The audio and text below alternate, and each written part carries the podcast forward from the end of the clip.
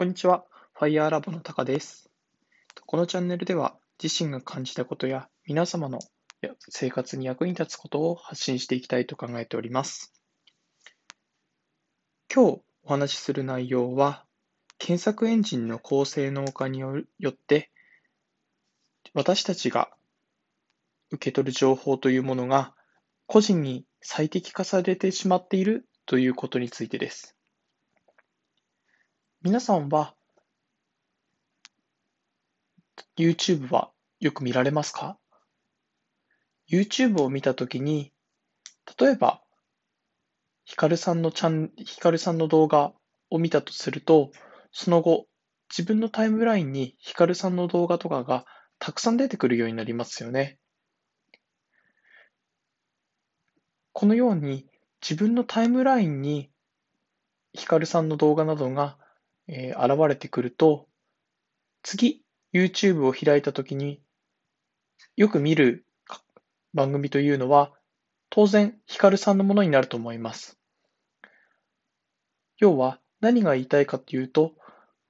よく見る情報に対してはアクセスするようになるのですが、一方で、その YouTube でヒカルさんの動画を見見たら、他の動画は見なくなってしまう可能性があります。このように、と YouTube や、まあ、Google などの要は検索エンジンの高性能化によって、一度自分が調べた情報というものを機械が勝手に自分が好きなものだと判断して、その情報以外のことを遮断してしまい、要は一度見た情報をより私たちに見せようとするということがどんどん進んでおります。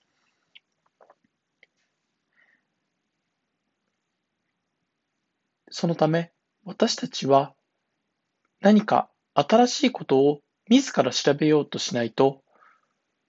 機械によって今まで見たことのある情報や自分に機械が判断した自分が必要だと思う情報を入手するようになっていきます。今後もこの検索エンジン、要は Google さんとかが頑張れば頑張るほど自身にとってとっては機械が自分に必要と思った情報のみがどんどん入ってくるようになるため、私たちは自ら何かを調べようとしなければいけません。一方で、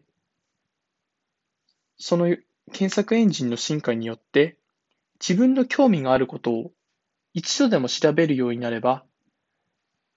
機械が勝手に情報を収集してくれるというメリットもあります。この検索エンジンの進化とうまく付き合っていく必要があるのではないかと思っております。私は最近検索エンジンで経営の授業を見るようになりました。一度この経営の授業について調べてみると、まあ、どんどんどんどん経営に関する、まあ、YouTube が入ってくるようになり、少しずつ自分の知識を蓄えられている気がします。皆さんもこの検索エンジンとの向き合い方について少し考えてみてはいかがでしょうか。はい。それでは本日の放送は以上で終了します。ご清聴ありがとうございました。